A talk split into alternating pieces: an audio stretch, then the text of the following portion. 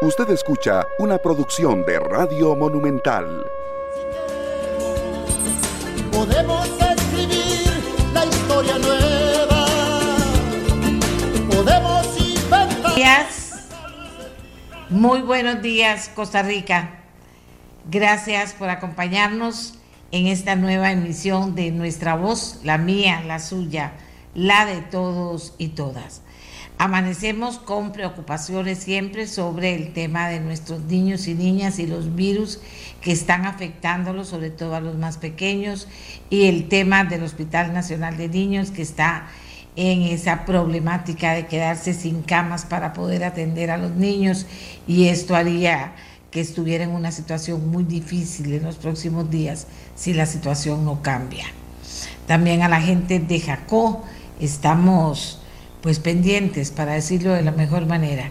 Estamos pendientes de que hayan podido resolver toda la situación que se planteó una vez que la inundación provocó que una parte muy importante del centro de Jacó quedara prácticamente inundada.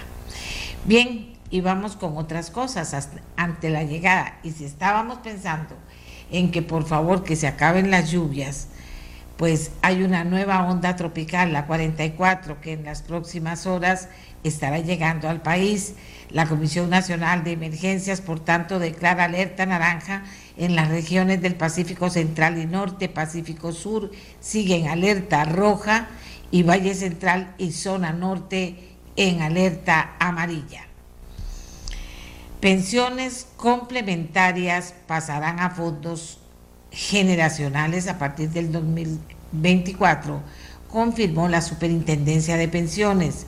¿Qué ventaja tiene el nuevo modelo para administrar pensiones complementarias planteado por la SUPEN? Así lo explica Rocío Aguilar, superintendente de pensiones. Lo que haría es que en las personas próximas a pensionarse o ya pensionadas hay muchísima menor volatilidad que lo que hoy día estamos previendo. Pero también permitiríamos que las personas que están apenas empezando a acumular se puedan orientar las inversiones a, inversiones de mucho mayor crecimiento. Es decir, es un ganar-ganar para evitarle la volatilidad a los eh, más grandes y permitirle a los más jóvenes un mayor retorno. La cantidad de menores de 14 años atendidos por virus respiratorios en lo que va del 2022 ya superó la cifra de todo el año anterior. Costa Rica reclama a Nicaragua por la incursión de embarcaciones de la Fuerza Naval Nicaragüense en aguas costarricenses. En el mundo, Australia anunció que revoca una decisión del gobierno anterior y que deja de reconocer a Jerusalén Oeste como la capital de Israel, un anuncio calificado de precipitado por los israelíes y celebrado por la autoridad palestina. La ministra de Relaciones Exteriores, Penny Wong, dijo que el estatus de la ciudad debe resolverse como parte de cualquier negociación de paz entre Israel y el pueblo palestino y no a través de decisiones unilaterales. Esto es lo que dijo la ministra de Relaciones Exteriores de Australia. Los precios del petróleo bajaron luego de que ayer varios medios informaran que Estados Unidos utilizará nuevamente sus reservas estratégicas como respuesta de Biden al recorte de, de producción anunciado por la Organización de Países Exportadores de Petróleo y sus aliados. El presidente Biden prometió que el primer proyecto de ley que promulgará si los demócratas mantienen el control del Congreso en las elecciones de medio mandato de noviembre, consagrará el derecho de abortar en Estados Unidos.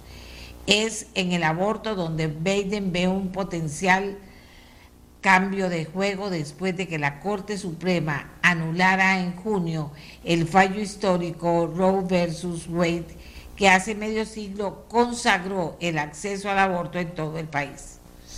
Este fallo legalizó el procedimiento en todo Estados Unidos, mientras que el fallo en junio de la Corte Suprema devolvió el poder a los gobiernos estatales, dejándoles que dicten las normas sobre el tema en su territorio. La primera ministra británica Liz Truss luchaba ayer por la supervivencia política tras la humillante supresión de las medidas económicas por un nuevo ministro de Finanzas dotado de inmenso poder en un intento por estabilizar los mercados en Gran Bretaña.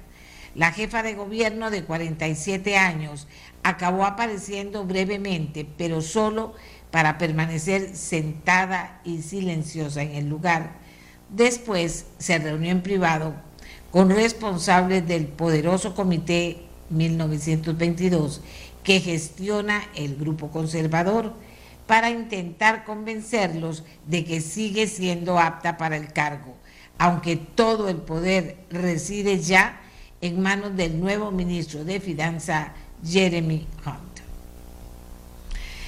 Y también tenemos eh, información relativa a la Unión Soviética, perdón, a Rusia y a Putin.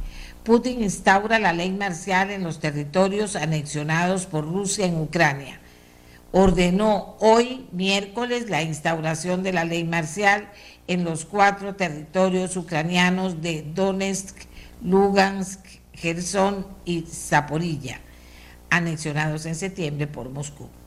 Anunció la medida en una reunión de su Consejo de Seguridad transmitida por televisión. El Kremlin publicó a continuación un decreto que anuncia la entrada en vigor de la ley marcial en esos territorios a partir del jueves, o sea, a partir del día de mañana. Bueno, ¿y qué tenemos para hoy? Reunión entre las más altas autoridades de seguridad de Costa Rica y Nicaragua se realizó en Peñas Blancas. También debemos decir sobre el particular, ya lo decíamos, que Costa Rica eh, reclamó formalmente a Nicaragua por la incursión de embarcaciones de la Fuerza Naval nicaragüense en Aguasticas, según las informaciones que tenemos, y será el primer tema que analizaremos aquí en nuestra voz esta mañana. También vamos a hablar de las huellas digitales y su relación con las empresas que muestran una falta de hábitos digitales en torno a la seguridad. Huellas digitales, hábitos digitales, tarjetas de, tarjetas de crédito, seguridad digital. El ministro de Obras Públicas y Transportes tomó la decisión de no trasladar el puente del Castela a Cambronero. Esto ya está eh, confirmado por las autoridades y también tenemos la voz del adulto y de la adulta mayor en el programa. ¿Qué nos interesa eh, llamarles la atención a ustedes? Bueno, sobre qué tienen ustedes que compartir con nosotros en cuanto a sus opiniones. Sus opiniones terminan siendo muy valiosas para nosotros, así, muy valiosas para nosotros en relación a uno de los temas que hemos tocado eh, en los últimos días, recientemente, no, tan últimos, está el tema de lo que están solicitando los transportistas de transporte público en relación a la caducidad de sus eh, unidades. Y aquí una persona me escribía diciéndome, hola, hola Amelia, Aparentemente el ministro de Transportes estaría de acuerdo en prorrogar la vida de los buses viejos en dos años. No veo ninguna razón para hacerla, para hacerlo, ya que es un gremio que ha exprimido a la población durante años, dice esta persona, y no creo que hayan sido muy fieles con el fisco. Pero en todo caso, ¿por qué no sujeta esa prórroga para los buses que ya tienen funcionando el cobro electrónico? Me parece una buena, un buen aporte de un costarricense al programa. Por supuesto, se lo voy a mandar al ministro para que tenga oportunidad de también tomarlo en cuenta. ¿De acuerdo? Ahora sí, hagamos nuestra primera pausa y enseguida regresamos con el vicecanciller de la República que estará con nosotros comentando eh, reunión con Nicaragua y la eh, denuncia formal que hace Nicaragua, eh, Costa Rica ante Nicaragua. Ya volvemos. La mía, la suya, la de todos y todas. Amigos y amigas, como les anunciábamos, la primera información que vamos a tener analizándose hoy en el programa tiene que ver con eh, la reunión que sostuvieran en Peñas Blancas altas autoridades de seguridad de las más altas de Nicaragua y de Costa Rica. Además también una denuncia formal que hace Costa Rica ante Nicaragua. Eh, tendremos para conversar ampliamente al vicecanciller de la República sobre el tema, pero también tenemos un adelanto que es un video que grabó el viceministro de Seguridad que estuvo en el programa.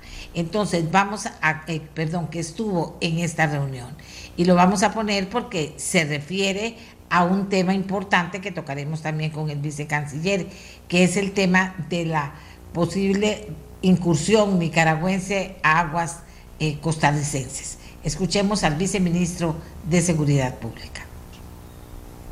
Desde el Ministerio de Seguridad Pública realizamos una serie de visitas técnicas de campo en el sector de Bahía Salinas. A partir de ahí, resulta un informe que es de naturaleza confidencial, al cual nosotros no podemos hacer referencia precisamente porque contempla elementos que corresponden precisamente a la seguridad nacional.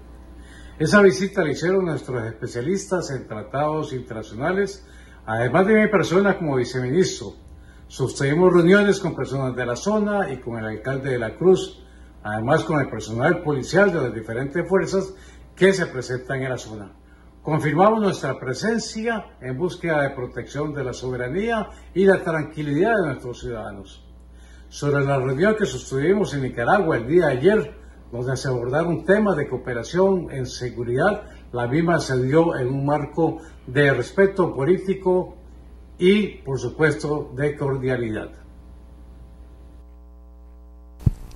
Eran las palabras de Martín Arias, quien, como les decíamos, es el viceministro de Relaciones Exteriores.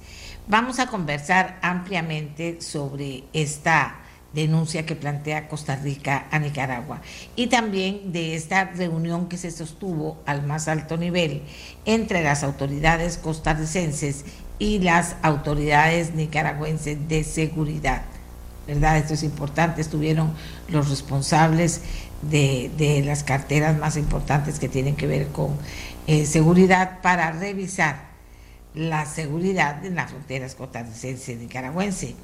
Entonces, eh, también vamos a conversar con Cristian Guillermet, que es el viceministro de Relaciones Exteriores, para repasar esta reunión y también para aterrizar el tema de eh, el tema que les decía sobre eh, Nicaragua, Costa Rica y qué pasó finalmente ahí. Fíjense que yo tengo una preocupación y a veces uno oye cosas, pero como no está presente en el lugar, entonces uno dice, no puedo creer que eso pase. Lo que pasa es que a veces ocurren cosas a gente muy cercana que nos permiten darnos cuenta de cosas que ocurren que no deberían ocurrir. Y en este caso me refiero a los nicaragüenses que viajan a Nicaragua a ver a sus familiares, eh, en este caso a un entierro de un familiar, y que se van por los trillos de la frontera. Resulta que eh, hay varios trillos hay unos más concurridos, otros menos concurridos, y ahí hay unos nicaragüenses que le dicen a los nicaragüenses que los llevan por un lugar más cercano. Los llevan por un lugar más cercano. Y claro, hay que pagarles. Entonces los, los nicaragüenses que van para Nicaragua y van apresurados, porque en este caso había un entierro y era un familiar muy cercano, y entonces van apresurados para allá, entonces les dicen que sí, que los lleven. Y comienzan a transitar por un lugar no, eh, no tan en el que no había gente, cuando se comienzan a poner nerviosos, los que supuestamente los estaban llevando por el lugar cercano hacen una seña y aparecen hombres con machetes y con pistolas, les roban todo, les roban todo, les roban los celulares, iba una joven y amenazan con violar a la joven si no entregan todo para, porque ellos se van de una vez costarricenses. Entonces, resulta que esta gente, para poder llegar hasta el otro lado de la frontera, tienen que atravesar varios territorios costarricenses, o sea, varias fincas. Y resulta que en cada finca además tienen que pagar un peaje. Dice uno, wow. Y yo les digo, esto es una cochinadilla que la paguen. 1.500 más 1.500 más 1.500 más 1.500 por persona. Entonces, eh, yo quería plantear esto porque inclusive se lo voy a decir en su oportunidad al encargado de fronteras de nuestro país, al señor Lacayo, para ver por qué no toman una medida si eso lo ve todo el mundo, eso sabe que está pasando ahí en territorio costarricense y son mafias que están montadas ahí, que amenazan la vida de las personas y que amenazan con violar a las mujeres. Y entonces aquí lo dejo planteado porque esas cosas no deberían pasar. Bien, vamos a conversar ahora con Cristian Guillermet él es el viceministro de Relaciones Exteriores.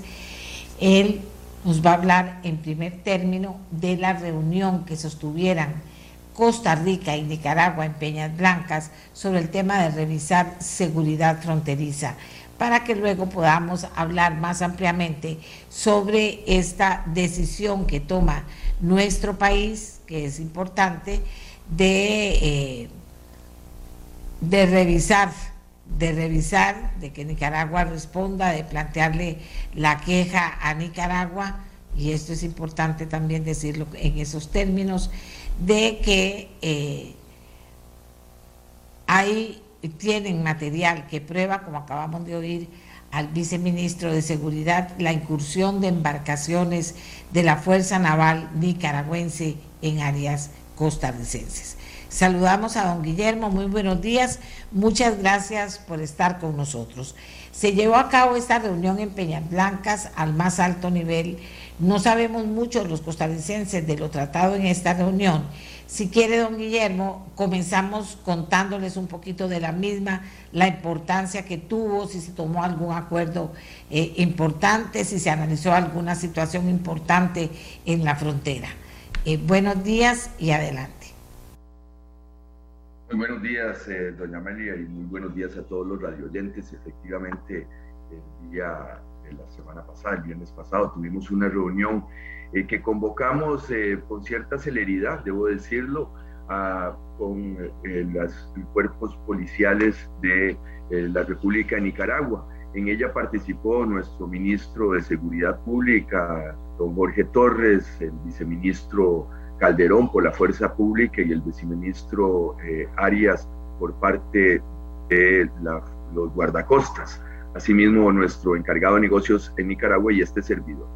Eh, de la parte nicaragüense, debo decir que estaba la plana mayor, también estaba el ejército, estaba gobernación, estaba la policía, eh, todos los cuerpos de, de, las fuerzas policíacas y de Seguridad de Nicaragua estaban ahí también reunidos. ¿Cuál era el propósito de esta reunión, doña Amelia? Eh, nosotros tenemos una, una gran frontera, una frontera porosa este, con Nicaragua y definitivamente los temas de seguridad son de interés mutuo para ambos países. Usted sabe cuáles son todas las amenazas que está viviendo en nuestra región, particularmente con una, desgraciadamente, con una entrada muy en fuerza de los carteles y del narcotráfico y crimen organizado. En ese sentido, este, históricamente nuestros dos países han tenido una relación técnica muy productiva, nuestros policías se hablan entre ellos y nosotros eh, deseábamos que eh, con esta nueva administración, pues renovar ese compromiso y renovar esa caja de herramientas, como le decimos nosotros, que es la comunicación y coordinación conjunta. Y es que es importante que eh, las personas que trabajan en esos sectores se conozcan, se conozcan, eh, eh, sepan de su bagaje, sepan sus experiencias, pero además la parte más importante de la reunión, se lo confieso, doña Amelia, fue la parte donde nos fuimos a tomar café, porque ahí buscamos a nuestros homólogos, intercambiamos teléfonos, eh, les, les compartimos nuestras preocupaciones y ellos a nosotros y entonces este, poder tener esa facilidad ahora cuando haya cualquier circunstancia que lo amerite, levantar el teléfono y llamar al homólogo, sin lugar a dudas es una ventaja y es algo que tiene un efecto inmediato en el bienestar de nuestros eh, habitantes, que es primordialmente el trabajo que tenemos que hacer desde la institucionalidad costarricense. Y lo mismo desde la Cancillería, tratar de reforzar la seguridad en nuestras fronteras, pero con las consecuencias que tiene también de toda la seguridad nacional a nivel de todo el territorio. Conversación que haya sido especialmente importante a esa altura de la reunión. Eh, lo que hicimos primero fue eh, eh, hacer una identificación de cuáles son los mayores retos que estamos enfrentando conjuntamente. Este, las dos partes compartieron sus preocupaciones sobre el, tráfico este, de narco, el narcotráfico, este, la vigilancia de los, las fronteras, pero también de los territorios marítimos. Eh, sobre todo en todo lo que respecta a búsqueda y rescate. Nosotros tenemos, usted sabe, una pequeña flota pesquera artesanal, pues que también a veces sale a la deriva, igual lo tienen los eh, nicaragüenses, y entonces reforzar esa posibilidad de darle ayuda a nuestros pescadores en alta mar, que cuando quedan varados eh, siempre es muy importante. Y entonces, por ejemplo, ese fue uno de los temas que se habló muchísimo y además se acordó tener reuniones eh, regulares entre los cuerpos policiales para continuar esta coordinación. Porque no solamente están los actores costarricenses y los actores nicaragüenses, usted sabe que hay un gran interés de muchas otras agencias y de otros países en la seguridad de nuestra región, por lo que entonces lo que estamos buscando es una coordinación y una planificación de nuestras acciones y ver en qué posibilidades hay acciones conjuntas que se pueden hacer en favor de la seguridad de la región. ¿Qué disponibilidad había de, los nicaragüenses en escucharnos? Y los nicaragüenses nos plantearon alguna situación que les esté preocupando en relación a la seguridad nuestra en la frontera. Muchas gracias, doña Amelia. Eh, yo debo decirle que esta fue una, una reunión sumamente cordial, constructiva, de mucha transparencia y también de mucha firmeza de parte de, parte de nuestra también, a como corresponde, y de parte también de, de Nicaragua.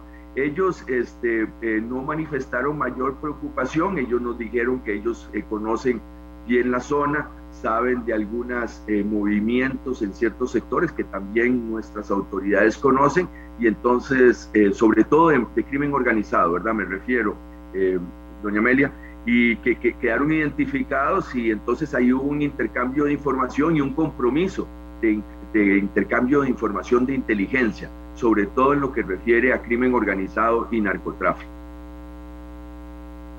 Ah, bueno. Ah, bueno, porque ahora yo hablaba inclusive de unas pandillas de costarricenses que están eh, asaltando a los nicaragüenses que se van por los trillos y vienen por los trillos y amenazando a las mujeres con violarlas, algunas más han violado. Y decía yo, bueno, eso no es del narcotráfico, eso es pura criminalidad. Eh, esos temas no se tocaron para nada. Eh, eh, no se tocaron, le voy a ser totalmente transparente y sincero. Nosotros no quisimos tocar los temas de, migración, que son temas muy importantes para nosotros, porque eh, era una reunión de seguridad y usted sabe que el enfoque nuestro es un enfoque más bien de derechos humanos, pero sí se, se, relevaron del saber de la actuación de ciertos coyotes. Pero yo le, como le dije, la parte más importante, y, eso es una consideración nuestra de, desde Cancillería también, usted sabe que los mejores contactos se hacen en los corredores, como dicen, ¿verdad? Este, yo sí creo que mis colegas de migración y, el, el, viceministro Daniel Calderón también hizo los contactos, y es exactamente de eso que se trata de las próximas reuniones que vamos a tener periódicas para poder seguir avanzando en temas más puntuales que ya en esta primera eh, reunión identificamos. Pero la idea de esta primera reunión es en todo caso tener después una serie de reuniones periódicas entre los cuerpos, ya con temas más específicos y para atacar eh, temas puntuales. Todo esto siempre dentro de mucho respeto, eh, trabajando por, por, Costa Rica, pero con la firmeza que se tiene que tener en, en estos temas de seguridad que son tan importantes para ambos países. ¿Y finalmente llegaron a algún, algún acuerdo concreto que no sea solo reunirse periódicamente, alguna otra acuerdo? Este, no, no hubo ningún acuerdo formal, por decirlo así, digo yo, en sentido de firmar algo, pero sí este, se hablaron de varios espacios que existen entre, en, en, el, en el sistema centroamericano, ¿verdad? en el SICA, de, donde se pueden discutir estos temas y entonces eh, hubo un compromiso de ambas partes de participar ampliamente y por otro lado, no sé si el, el viceministro de Seguridad también le dijo que en diciembre habrá una reunión de, jefes de cuerpos de policía, eh, que Costa Rica va a ser eh, la sede, entonces también que en ese era un espacio donde teníamos que trabajar estas, esos temas. Uno de los temas, eh, y ya que he dicho que usted me lo pregunta, que también conversamos es el tema de las, las pandillas o las maras, ¿verdad? Usted sabe que a Nicaragua nos ha servido de cierta manera de tampón las maras eh, que existen en la parte, en lo que llaman algunos el Triángulo Norte, y nos comentaban que, por ejemplo, eh, eh, ellos tienen, identifican a estos mareros cuando entran a Nicaragua por la parte norte y tienen un sistema de la policía comunitaria, que es un poco lo que nosotros hemos tenido en ciertas, en la zona, en la gama, ¿verdad? Esta policía comunitaria, que inmediatamente cuando ven a un tatuado algunas personas de, comportamiento extraño, inmediatamente son reportados y que ellos en todo caso han tenido mucho éxito con, esto, incluyendo mucho a la población rural en la seguridad. ¿Les preocupa mucho lo de las maras? ¿Ha sido muy importante para ellos? Bueno, ellos se, se enorgullecen, eh, doña María, de no tener ese fenómeno porque han tenido una lucha frontal desde el puro inicio, pero sí ellos están muy pendientes de eh, si hay mareros, sobre todo por la persecución que se está, pues no por la persecución, sino bueno, por la justicia que se está haciendo en El Salvador contra estos delincuentes. Entonces ven las posibilidades de que se pasen hacia el lado nicaragüense, entonces ellos sí tienen una, una, una verdadera estrategia para controlar y frenar cualquier este, entrada de mareros en territorio nicaragüense, a lo, que nos eh, comentaron ellos. Ahora, mientras que ustedes conversaban, eh, estaban pasando cosas.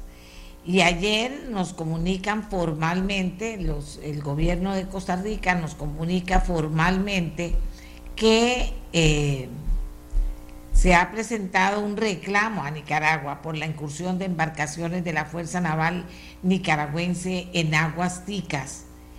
Ahora escuchábamos al viceministro hablar de que hay un informe que es confidencial, que no lo pueden dar a conocer. ¿Cómo está el tema? Eso no se conocía cuando hablaron con las autoridades, no se tocó el tema. ¿En qué momento Costa Rica resuelve presentar este reclamo y en qué consiste exactamente ese reclamo? Eh, muchas gracias, doña Amelia. Este, eh, dentro del marco de toda la confidencialidad que, reviste este asunto, ¿verdad? Usted sabe que la correspondencia diplomática está cubierta por la confidencialidad, porque es la manera en que podemos asegurar que hayan eh, buenas relaciones aun cuando hayan problemas. Efectivamente, nosotros se constató que hubo una incursión de una, un, perseguimiento, una, un seguimiento en caliente, una persecución en caliente, como dicen, a unos este, eh, pescadores costarricenses y una incursión de una nave eh, en tierra, en aguas eh, territoriales costarricenses. Nosotros, este, se, se, hizo la investigación, la investigación da por un hecho que sucedió este, esta, esta incursión. Nosotros conversamos con los, nuestras partes, contrapartes nicaragüenses, les transmitimos esa preocupación y les anunciamos que íbamos a enviarles una nota, eh, eh, una nota de reclamo en este sentido. nada más por una eh, situación eh, de jurídica que siempre se hace, es una práctica en diplomacia eh, muy que se ve mucho. Nosotros teníamos mucho tiempo, efectivamente, no tener una situación como esta. Este, los Nicaragua, lógicamente, como recibió la nota, prefieren el diálogo a este intercambio de notas y nosotros los entendemos. Por eso también eh, eh, reiteramos y fortalecemos esa vida de comunicación con, con Nicaragua en un nivel muy técnico y muy pragmático en una realidad que vivimos ambos países. Entonces, efectivamente, nosotros anunciamos a ellos que íbamos a enviar esa nota. Esa nota fue remitida por esa incursión que se dio el 7 de octubre en aguas territoriales costarricenses. Ahora, eh, cuando hablamos de una incursión, en aguas territoriales costarricenses, usted lo decía bien, o sea, no es que había posibilidades de que se hubieran equivocado el territorio, no hubo un, no sé si llamarle enfrentamiento o un acercamiento suficientemente claro para señalar que esta gente penetró aguas costarricenses, lo que no sabemos es con la intención que lo hizo.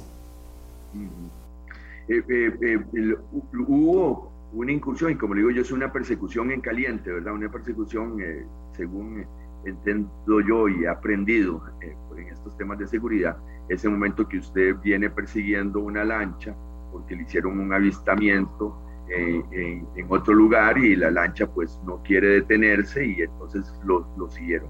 En ese momento, este, cuando ya fue evidente para ellos mismos que se habían extralimitado en, en coordenadas de los territorios marítimos costarricenses eh, se devolvieron, ¿verdad? Y eso fue lo que quedó constatado en, no hubo ninguna otra acción, sino en el momento en que se percatan de la situación, ellos mismos dan media vuelta y se van. Eso es lo que en todo caso tenemos, tenemos nosotros eh, en el informe que nos fue compartido por el Ministerio de Seguridad Ahora, por planteárselo de alguna manera, entiendo la confidencialidad en el tratamiento de la información, pero eh, eh, digamos, no, es algo para ponernos en una situación con ellos incómoda. La actitud de ellos fue recibir la, la, denuncia o el reclamo que está haciendo Costa Rica. ¿Es un reclamo fuerte o es un reclamo de, de mira, ve qué torta se metieron, que esto no vuelva a pasar? ¿Cómo está la cosa? Eso fue, eh, eh, muchas gracias, eh, doña Mila, porque lo que usted, su pregunta es exactamente lo que nosotros estamos tratando de hacer. La situación es una situación que se dio en una en condiciones muy particulares de una, de una persecución. Nosotros hicimos el punto de manera firme y con ansias de que esto no se vuelva a reproducir.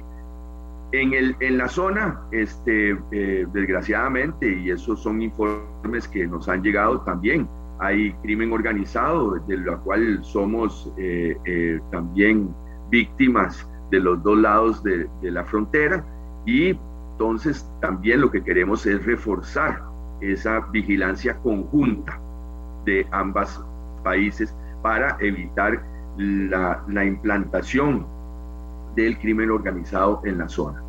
Debo decirle que fue una, una protesta firme, hecha en toda transparencia, recibida eh, por las autoridades nicaragüenses, no voy a decir que con felicidad, pero entienden también, y ellos creo que también entienden la, la, el, el valor de tener un diálogo franco y constructivo en este tipo de temas eh, a nivel técnico y entre los cuerpos de, seguridad.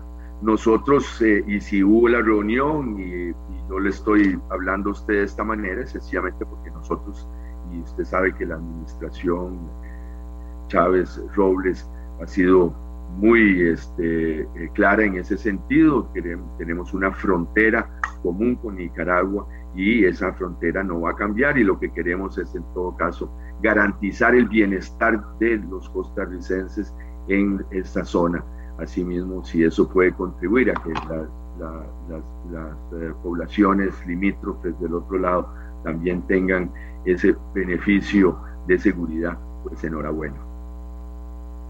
No, sí, enhorabuena que, que haya disponibilidad de ambas partes, que los acuerdos sean continuar, que se, se encarguen de, de todo el tema de la seguridad en la frontera y todo el tema de los de los delincuentes comunes que hay ahí, ya hablaba yo de ese caso que conozco y después me puse a averiguar y hay muchos casos más de mismos costarricenses que están ahí eh, asaltando a los nicaragüenses que van para allá. No sé si está, si se vale o no, eso no lo sé. Que cada finca que pasan de costarricenses tienen que ir pagando peaje cada persona que llega. En fin, que hay una situación que pareciera que, que todo el mundo la conoce, todo el mundo la usa pero se usa también para asaltar a las personas, lo usan los criminales eh, por la libre prácticamente. Y eso me preocupó mucho porque, porque eso no debería darse, y menos con gente humilde que va para allá con cuatro chuminos, como decimos ahí, a ver a su familia o a un entierro o a una situación de urgencia o a una operación de la familia, que van corriendo allá y vienen y que los traten así. No, no, no, no me parece a mí que eso se justifique. Eh, eh, llegando ya a Nicaragua, ya ellos están en Nicaragua, pero de aquí para allá sí corren una situación de peligro. Y, según eh, colijo de sus palabras, pues también existe esa preocupación de parte de, los nicaragüenses que está ocurriendo. Sí, señor, doña Amelia, definitivamente, este, quiero decir, este, yo tomo de vida nota y voy a transmitir también a, a mis colegas, porque esto es exactamente el tipo de situaciones que nosotros desde el lado de la administración Chávez Robles también pues queremos poner un poco de orden en, todo esto. No puede ser posible que, haya gente que lucre eh, con, la, desesperanza de las personas y sobre todo las personas en vulnerabilidad. Ahí lo que, lo que hay que hacer y en ese sentido con una frontera tan porosa, de ahí que la caja de herramientas de coordinación y planificación de acciones conjuntas reviste una, una importancia mayor. Y es que también le quería comentar, doña Amelia, no solo ese trabajo estamos haciendo a nivel de seguridad, lo estamos haciendo en salud. El programa de lucha contra la malaria en toda la frontera y que beneficia tanto a Costa Rica como a Nicaragua es una, es una comisión técnica costarricense y nicaragüense que tiene, eh, está teniendo un gran impacto eh, eh, porque se nos están disparando un poco los casos de malaria eh, por el flujo también eh, muy grande de migrantes que vienen del sur. Y entonces por ahí, en ese, en ese terreno, en materia de salud, también estamos haciendo un trabajo. Por otro lado, y, y eso fue lo que se hizo la semana eh, tras anterior, este, tuvimos, no, la semana anterior, una, el jueves pasado también, una reunión en frontera con el ministro de Trabajo, Luis Paulino Mora, que firmó un convenio para trabajadores migrantes nicaragüenses, es decir, para que nuestros eh, las empresas agrícolas puedan traer eh, trabajadores eh, agrícolas nicaragüenses que serán, que están asegurados, que tienen todas sus, sus garantías sociales cubiertas por los patronos y que además vienen por un cierto lapso de tiempo y se devuelven a, Nicaragua. Es un, un modelo que usamos en, pandemia, que estamos eh, eh, reactivando y que está teniendo muy buenos resultados para tener una migración segura y ordenada eh, de estos trabajadores que son fundamentales para nuestra economía. Entonces, como ve, doña Amelia, no solo estamos trabajando en la parte de seguridad, sino también estamos trabajando en la parte de salud, estamos trabajando también en la parte laboral y lo que se quiere es tener un enfoque eh, integral para, para, sobre todo apoyar una zona eh, fronteriza que es una zona bajo mucha presión y una de las zonas también más pobres del país. Usted habla de porosidad en la, en la frontera, habla de porosidad cuando comencé a investigar el tema de que iban los nicaragüenses para allá y que los asaltan, y ellos cuando tienen que ir vuelven a ir y saben que los vuelven a asaltar y les roban todo, los dejan en la calle para cuando llegan a Nicaragua. Eh, eh, esa porosidad, por eso tal vez se facilite un buen trabajo de inteligencia y de seguridad en la zona, me di cuenta de que son muchos los trillos, para decirlo de alguna manera, o en las calles que están habilitadas para que ellos lleguen, caminen en territorio costarricense por esos trillos y finalmente lleguen a la pura frontera con Nicaragua. Eh, eh, que no es, no es muy poquito, poquita la porosidad, que es grande e importante y que también, así como la utilizan ellos para viajar a cualquier costo allá más rápido o sin papeles, también es cierto que la utiliza la criminalidad para operar en esa zona de manera muy importante. El tema de la violación o el tema de trata de blancas, el tema de traída de gente eh, como las traen eh, mojados desde otras partes rumbo a Estados Unidos. Todas esas cosas están pasando debido a la porosidad. Y esa porosidad, no sé cómo la, ven ustedes, pero esa porosidad solo puede eh, cambiarse armando ahí toda una toda una actividad fronteriza, próspera para la gente, que genere trabajo, que genere riqueza y que entonces también genere unos procesos de seguros para todos, incluida para la frontera, que es una frontera nacional importante. Puedo estar más que de acuerdo con, usted, doña Amelia. Quiero decir, definitivamente la, la situación de presión económica de esa zona que es una zona de una riqueza agrícola enorme, con un, recurso humano, con gente muy trabajadora, este, definitivamente lo que necesita es inversión. Y el, secreto del desarrollo está en eso, en la generación de, de, de empleos, la instalación de empresas, para que pueda haber una riqueza que sea una riqueza que también llueva a la población. Entonces, este, esto, estamos dando los primeros pasos de comunicación también con la otra parte. Yo viera que tomo de verdad nota, de vida nota de lo que usted nos cuenta y sí creo que es una de las, de las actividades que tenemos que emprender con los, con los equipos de seguridad de ambas partes para identificar esos corredores, esas actividades, este, porque definitivamente eh, si esto lo dejamos que se desarrolle y siga así, sea una práctica constante, pues lo único que va a generar son focos de inseguridad, focos de violencia y eh, terreno fértil para que se instalen carteles y grupos del crimen organizado. Entonces nosotros, eh, eh, como le digo, estamos haciendo lo posible de una manera muy pragmática, muy realista, para llevar seguridad en la zona, salud y efectivamente buscar esos, estos, estas vías para poder tener migración segura y ordenada, porque la gente de la zona, eh, doña Amelia, conoce perfectamente los trillos y sabe quién pasó por dónde, ¿verdad? Eh, no, no debería ser tampoco un, un, trabajo muy complicado, pero bueno, eso le tocará desarrollarlo con, con mejor y, mayor conocimiento a las fuerzas de, de, de policíacas y de seguridad. El, el, trabajo de Cancillería en esto es tratar de hacer la conexión entre ambos eh, ambos países, eh, crear los puentes, establecer los mecanismos de diálogo y, favorecer ese buen entendimiento, insisto, de una manera técnica, pragmática y realista. Fenomenal, eso está fenomenal. Eh, quiero aprovechar que lo tengo unos minutos más todavía, poquitos, pero que los tengo, lo tengo ahí para hablar de cómo van las cosas con la alianza Asia-Pacífico.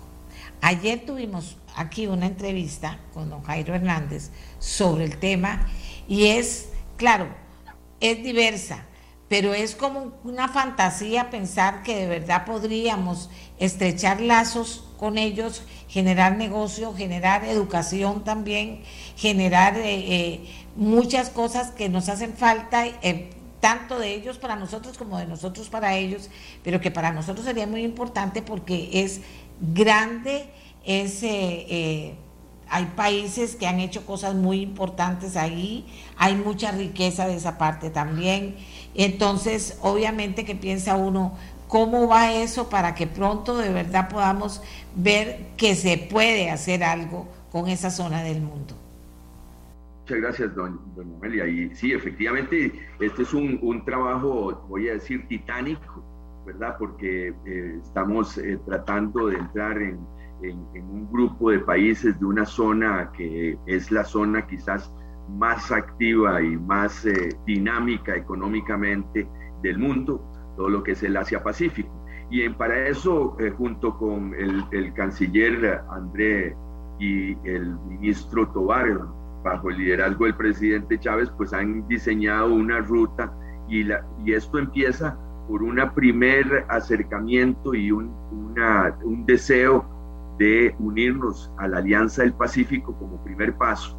Y de hecho le estoy aquí invitado por usted porque el señor canciller está saliendo exactamente esta mañana hacia Ciudad de México para tener una reunión que es una reunión preparatoria para este, la reunión de jefes de Estado que se va a dar en, eh, en, Oaxaca en, a finales de noviembre de presidentes, donde estamos ya formalizando nuestra entrada a la Alianza del Pacífico. Y entonces eh, eh, este primer paso de Alianza del Pacífico es la, el, como el, antes, el, el, paso inicial para comenzar a hacer este acercamiento a la, al, al, área del Asia-Pacífico. Y esto viene acompañado después de esta reunión que va a tener el señor canciller con, con y con los otros cancilleres de la Alianza del Pacífico, eh, llámese eh, la canciller Urejola de Chile, el canciller Leiva de, de, de Colombia y el canciller de, de, Perú, este, Rodríguez, que vamos a tener entonces ese primer encuentro para que esto esperemos que se pueda concretar o iniciar el proceso de adhesión a la Alianza del Pacífico en, en noviembre próximo. Y, y el señor canciller con el señor Tobar estarán yendo también en una visita de trabajo a Japón eh, ahora a inicios del mes de, noviembre, también para sensibilizar y comenzar a trabajar eh, en, la entrada a, este, a esta región, que como usted dice, no solamente es una cuestión comercial, sino es sencillamente inserción de Costa Rica en eh, una, una economía sumamente dinámicas, pero que tiene además innovación, intercambio de educación, buenas prácticas, etcétera, etcétera, que serían sumamente importantes e interesantes para facilitar también el desarrollo de nuestro país. O sea que estamos mucho más cerca de lo que yo pensaba, porque ya con Alianza Pacífico, si es un hecho, pues obviamente hay que moverse. Claro, yo no sé si será muy fácil porque aquello es inmenso y muy diverso, vuelvo a decir, ¿verdad? Cada país, con algunos hemos adelantado, con relaciones, con otros no tanto, pero sí creo que es una gran oportunidad sobre la que hay que ir hablando al costarricense para que nos preparemos también, eh, señor vicecanciller que nos preparemos para poder eh, eh, eh, trabajar con ellos. Definitivamente, y yo creo que este trabajo con las cámaras y de, parte de la institucionalidad costarricense vamos a tener que hacerlo. Usted sabe, yo le voy a confesar que yo soy de naturaleza optimista, entonces cuando veo esos retos yo siempre me emociono y, entonces este, es, un, es un largo camino, pero lo importante es dar el primer paso, porque los largos caminos empiezan siempre por un paso pequeñito. Eh, la entrada a la Alianza del Pacífico, sin lugar a dudas, va a ser un elemento muy importante porque nos va a demostrar a nosotros también cómo poder eh, estar inmersos en, esas, con esas economías grandes, pero además la experiencia que tiene eh, Chile y Perú por ejemplo, y México con esa región del mundo, pues va a ser muy importante para nosotros y eso nos va a ayudar muchísimo también hacer todo el trabajo de lobby, el trabajo técnico que tenemos que hacer también eh, para poder eh, tener los, las negociaciones, porque va a haber una negociación comercial, lógicamente, y me imagino que acompañada de una negociación política con ciertos temas que son de interés, ya sea visas, este, eh, memorandos de entendimiento para educación, becas, eh, transferencia de tecnología. Entonces es un trabajo arduo, pero del cual estamos sumamente emocionados y entusiastas. Eh, en primer término, con la alianza, con la alianza, con esta primera alianza, ¿qué se puede esperar de los acuerdos? En, ¿En qué campo se darían los acuerdos más importantes? Con México, con Chile y con Perú bueno, eh, eh, toda una parte comercial, ¿verdad? Que es eh, homologar los tratados de libre comercio.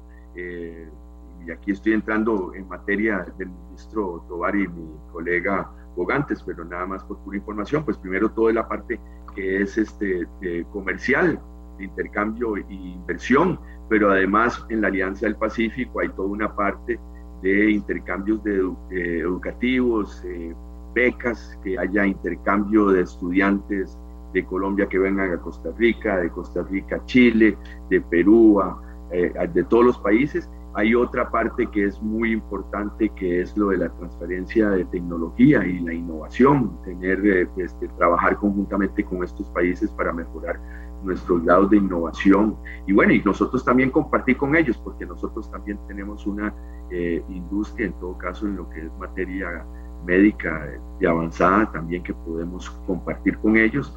Y hay otro aspecto de, visas también, de visados que va a haber que, que, negociar y ver. Entonces hay una, un sinnúmero de, de campos en los que tenemos que trabajar, eh, no solo desde el punto de vista comercial y de inversión, pero que van a traer sumamente muchísimos beneficios para el país y eso es lo que esperamos. Bueno, ya eh, vamos a terminar la entrevista. ¿Algún tema importante que tenga entre manos el canciller, como usted señala, sale del país? ¿Algún tema importante que tengan entre manos en este momento, amén de los que hemos hablado en la Cancillería, eh, señor Guillermo? Muchas, muchas gracias, don Amelia. Usted siempre tan gentil.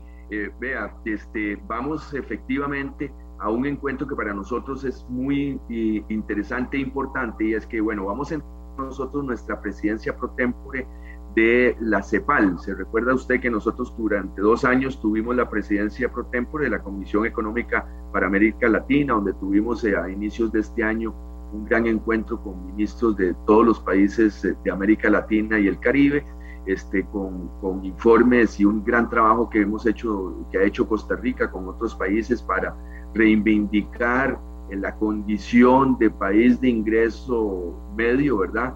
Este, que eh, por esa calificación que nos dan eh, en función del Producto Interno Bruto, no somos países que podemos recibir ayuda para el desarrollo y eso es una gran injusticia porque como le hablaba, si bien eh, muy posiblemente Santana y Escazú tienen un índice de desarrollo humano elevadísimo, eh, los chiles y Upala no lo tienen. Entonces eso, eh, calificar a Costa Rica por, de una manera general por el Producto Interno Bruto y no ver la multidimensionalidad que tiene a nivel territorial es, es injusto porque nos hace, todavía nos hace un, un, pequeño, falta un empujón para, para pasar al desarrollo. Entonces, en ese sentido, esta, esta reunión de CEPAL donde además este, tenemos un secretario, eh, un director ejecutivo nuevo, que es eh, un costarricense, José Manuel Salazar Sirinash, va a ser su primer encuentro con los estados y con los estados miembros de la CEPAL. Eso se va a dar en Buenos Aires. Inmediatamente después tenemos una reunión, eh, dos días con CEPAL y después una reunión CELAC, que es muy interesante porque es el relanzamiento de la comunidad de estados de, Latinoamérica y el Caribe, que usted sabe que es una plataforma de, intercambio y de, mm, discusión política entre todos los estados de América Latina y el Caribe. Y inmediatamente después de eso vamos a tener una reunión de CELAC, de la Comunidad de Estados Latinoamericanos y el Caribe, con la Unión Europea con, una, con un desplazamiento de la mayoría de los ministros de Relaciones Exteriores de la Unión Europea a Buenos Aires. Se va a hacer un encuentro sumamente importante para compartir con la Unión Europea los desafíos que tiene nuestra región y también los desafíos que tiene Europa y los desafíos globales que tenemos, ya sea cambio climático, eh, desgraciadamente la guerra entre Ucrania, entre Rusia y Ucrania, y bueno, y todos los demás desafíos de desarrollo que tenemos, ah, eh, en todo caso, nuestra región sobre todo. Pero en todo caso se avecinan eh, reuniones importantes de las cuales estamos esperanzados de tener eh, unos buenos resultados políticos y eventualmente que se, que se transformen también en inversión y este, en empleos aquí en nuestra región. Bueno, que así sea. Mucha suerte en todas estas gestiones. Muchísimas gracias a Cristian Guillermet, él es el viceministro de Relaciones Exteriores y ampliamente hemos conversado con una serie de temas de actualidad que tienen que ver con las relaciones exteriores de nuestro país. Hacemos una pausa y ya regresamos con otro tema.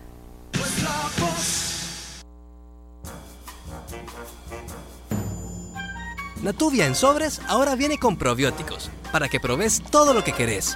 Como Su, que ahora es pro quitarse todos sus antojos. O como Ana, que es pro preparar su salsa favorita para ella y para todos sus vecinos. Encontrá Natubia en tu supermercado favorito y volvete un pro vos también. Las vacunas nos protegen. Cuando una persona vacunada se expone a un virus o bacteria, su cuerpo ya está preparado y por lo tanto no se enferma. O bien, tiene menos síntomas y evita enfermarse gravemente. Un mensaje de Hospital de Niños, Ministerio de Salud, Red Cudi, PANI, OPS y UNICEF. ¿Quieres celebrar junto a Grupo Mutual los 49 años?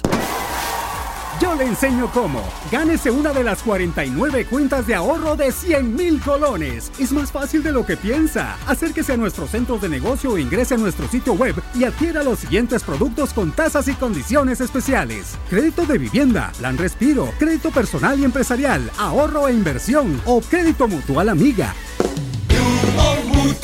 Celebrando 49 años de solidez y confianza. Busca lote o casa en Grecia. Fusión Inmobiliaria le ofrece la oportunidad de tener lote o casa propia a excelentes precios. Adquiera su lote ideal desde 25.840 dólares o solución completa desde 77.192 en terrenos desde los 160 metros cuadrados. En Fusión Inmobiliaria contamos con 14 años de trayectoria. Todos nuestros proyectos están debidamente autorizados por el MEIC y contamos con excelentes alianzas financieras para garantizarle beneficios exclusivos. En Monje nos adelantamos. Aprovecha los precios de Black Friday garantizados en miles de artículos y llévate desde ya un Smart TV Telstar 4K de 58 pulgadas por solo 289.900 colones. O un Smart TV Telstar 4K de 65 pulgadas por solo 399.900 colones. Encontralos ya en todas las tiendas a nivel nacional y en tiendamonje.com. A monje le tengo fe.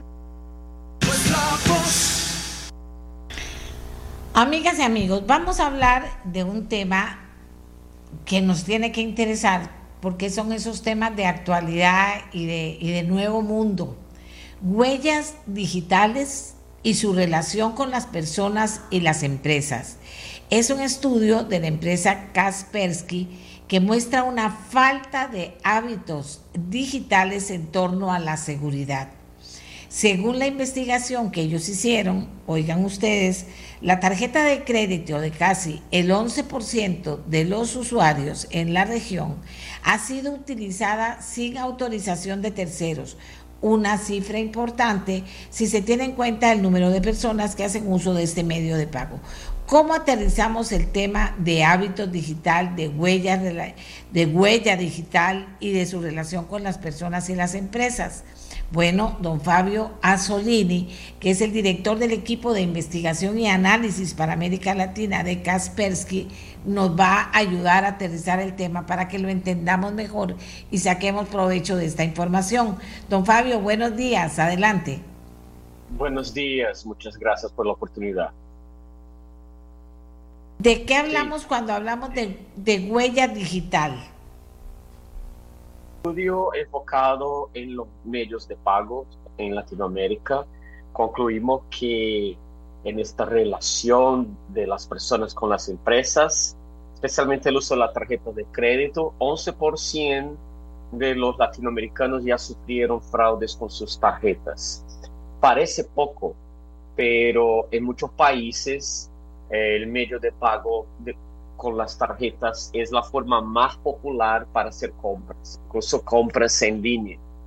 En algunos países, 80% de todas las compras se hacen usando tarjetas de crédito. Entonces, eh, el medio de, este medio de pago es un, es un blanco de fraude bastante interesante y bastante atractivo a los fraudadores y en Latinoamérica también registramos un, un, gran crecimiento en la adopción de las tarjetas, especialmente en los años de la pandemia. Vamos a ver, eh, el estudio refleja actitudes, refleja grupos etarios o grupos sociales. ¿Cómo se está dando ese manejo? Sí, el, el estudio uh, basado en, en toda región descubrimos que la gran mayoría de los latinoamericanos hacen cosas que uh, van de contra uh, a la buena seguridad, ¿no? O sea, mucha gente al hacer una compra en línea dejar la tarjeta registrada en los sitios web. Esto es bastante común y esto es bastante malo porque a las bandas criminales cuando ah, hacen un ataque a una tienda en línea, ellos pueden tener acceso a las tarjetas y, desde, ahí empezar los fraudes. Los números son más altos, altos, son más grandes en Brasil, Argentina, pero también es, en otros países registramos números altos de números grandes de tarjetas fraudadas porque estaban registradas en sitios web. no hicimos uh, una división de, edad o, porque el fraude afecta a todos. No importa si hombres o mujeres, si uno hace compra en línea ya puede ser un blanco de fraudes. Ahora, eh, ¿tiene datos sobre Costa Rica? Ah, no, no tengo datos de Costa Rica, pero eh, por los datos que buscamos en la región, uh, Costa Rica no, no es distinto de otros países eh, de Latinoamérica. O sea, además, ah, los criminales, a ellos no importa dónde vive la víctima, porque hoy las tarjetas de crédito son usadas internacionalmente en compras en línea o mientras uno está en viajes entonces para ellos, ellos no hacen distinción. Cuanto más fácil es hacer el fraude, ahí estarán los criminales. Entonces Costa Rica está dentro del promedio que investigamos en, Latinoamérica, ah, o sea, de entre los, los usuarios encuestados, cerca de 40%, por ejemplo, registran las tarjetas en las, en, en los, las tiendas en línea o en las apps cuando hacen compras. Esto, esto es bastante malo. También es malo porque ah, la adopción de, de tarjetas virtuales aún es baja en Latinoamérica. Muchos bancos, muchos emisores de tarjetas aún no ofrecen esta opción, que en, nuestra opinión es la mejor forma de uno protegerse contra la clonación de tarjetas y fraudes que se hacen por tarjeta. Porque cuando yo pago a través de una tarjeta virtual que genera un número único para una compra, para determinada transacción, esta tarjeta, ah, aunque sea capturada, no podrá ser usada en fraudes. Eh, también está el tema de cómo educar a las personas para que no sean víctimas de fraude. Sí, es importante que la gente conozca cómo funciona el fraude. Entonces ya decimos que dejar la tarjeta registrada en sitios web, en tiendas en línea o en aplicaciones es una mala cosa. Eh, la otra cosa buena es adoptar las tarjetas virtuales, ¿no? Además, siempre cuando uno ah, va a comprar algo en línea y va a poner sus datos, es importante que usen una contraseña única. O sea, que la gente no reutilice esta contraseña. Ya sabemos que hay gente que usa la misma contraseña para todo. Eso es una mala práctica de seguridad. Entonces, usar una, una contraseña única para cada sitio es el recomendable, ¿no? Además, tener mucho cuidado con promociones que uno recibe por correo electrónico, por SMS o apps eh, de mensajería como el WhatsApp, ¿no? Los fraudadores usan este, estos medios a fin de atraer las víctimas para que pongan los datos de su tarjeta. Entonces, básicamente, estos, estos son los cuidados que uno hay que tomar para evitar ser víctima de, de un ataque así. Ahora, cuidados que hay que tomar. Esos cuidados han sido eficientes, han logrado movimientos importantes en cuanto a que la gente se pueda defender de, los fraudes. Sí, estos cuidados son bastante eficientes en, proteger las transacciones, ¿no? Si yo, por ejemplo, al hacer una compra en línea genero un número de tarjeta virtual, este número solo podrá ser usado en una compra aunque el criminal ataque la tienda en línea o de alguna forma obtenga o, capture los datos de esta tarjeta, ella, ella solo podrá ser usada una, una única vez, ¿no? Y, y, así el criminal no logrará suceso en, en, en, hacer fraudes con este número de tarjeta capturado. Entonces, es bastante eh, recomendable. Es una pena que no son todos los bancos que ofrecen esta opción. Entonces, nosotros recomendamos a los usuarios que prefieran emisores, prefieran bancos que ofrecen tarjetas con esta opción de generar una tarjeta virtual. Además, siempre es bueno activar los alertas de compra que uno recibe por SMS, ¿no? Porque al momento en que la tarjeta es fraudada, uno podrá contactar el banco y reportar el fraude el más rápido posible. Bueno, usted me cuenta todo eso y suena muy bien, pero estamos frente a algo muy difícil, que es cómo, cómo poder tener tantas claves cuando una de las cosas que también se vuelve importante para la gente, usted dice, hay gente que usa la misma clave para todo, es que ahora hay que usar tantas claves que la gente dice, ¿a qué horas termino de, aprenderlas para no estar abriendo un librito a donde estén las claves escritas y poder ponerlas? Sí, excelente pregunta. Te cuento que yo tengo más de 200 claves distintas, pero 220 exactamente. Ah, pero Ah, ¿Tengo una memoria excelente? De verdad, no, porque no memorizo estas contraseñas y tampoco tengo un librito para, para ponerlas ahí. Hoy tenemos soluciones que ayudan a administrar las distintas claves y contraseñas que tenemos, ¿no? Es un software que uno instala en su computadora, en su teléfono. Este software es un gerenciador de contraseñas, ¿no? Es un password manager. ¿Qué hará este software? Va a crear contraseñas y claves distintas para cada sitio donde yo, yo tengo una cuenta, ¿no? Para hacer compras en línea, en la red social, en Facebook, en Twitter y, y cualquier otro. Además, este software va a sincronizar estas contraseñas entre los distintos dispositivos que tengo, como mi tableta, mi smartphone, mi computadora de trabajo. Además, al acceder a un línea, yo no tendré que acordarme de la contraseña porque automáticamente este software va a rellenar la contraseña. Ah, es automático, ¿no? Así uno podrá con mucha facilidad tener muchas contraseñas, no es necesario acordarlas y, contraseñas únicas, ¿no? Que es el recomendable siempre. Porque si un, si un grupo criminal uh, compromete una página web donde yo siempre compro, hago compras, ellos tendrán acceso a mi contraseña, pero no hay problema porque esta contraseña es única, usada solo en estos sitios. Esta es la idea.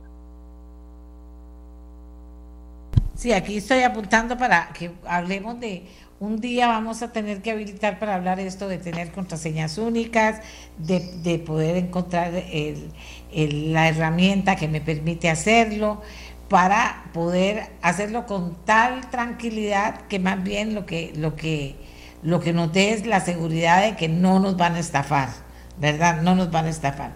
Sin embargo, usted dice, bien, ¿el número de estafas crece o disminuye en los últimos tiempos? Sí, los números de estafas crecen mucho. Registramos un aumento considerable ah, al inicio de la pandemia. Esto porque... Mm, muchas tiendas cerraron o no, no, no podían abrir. Entonces, el número de compras en línea creció bastante al inicio de la pandemia y siguen a grandes ¿no? en muchos países. Mucha gente que no tenía la costumbre de hacer compras en línea empezaron a hacerlo por necesidad ¿no? en la pandemia y esto, esto sigue en toda Latinoamérica, esto, esto también sigue en Costa Rica. Pero mucha gente no sabe los peligros que hay al hacer una compra en línea. Uno de los peligros es tener su tarjeta clonada, tener su tarjeta fraudada. Y ahí, claro, la persona tendrá problemas de hablar con el banco para confirmarle como, mira, esta, esta compra uh, lo hicieron con mi tarjeta, pero no fui yo. Entonces, uh, conocer estos riesgos es importante, ¿no? Y, adoptar las medidas de seguridad ah, necesarias es también importante para que uno tenga paz, para que uno pueda hacer compras tranquilamente en la Internet. Esto sí es posible, ¿no? Pero hay que conocer las técnicas de ataque, hay que conocer uh, donde los criminales, eh, qué cosas los criminales explotan para hacer el fraude, para completar el fraude. Administradores de claves son fáciles o difíciles de, comprar o de bajar y son seguros. ¿Cómo hablamos un poquito de esto ya para finalizar la entrevista, de, cómo conseguir esos administradores de Sí, los administradores ah, de, claves, de contraseñas son bastante fáciles de, bajar. Hay incluso versiones gratuitas. Kaspersky incluso ofrece una versión ah, que hace exactamente todo esto que yo comenté de, administrar todas las contraseñas, ¿no? Y uno podrá instalar en todos sus dispositivos.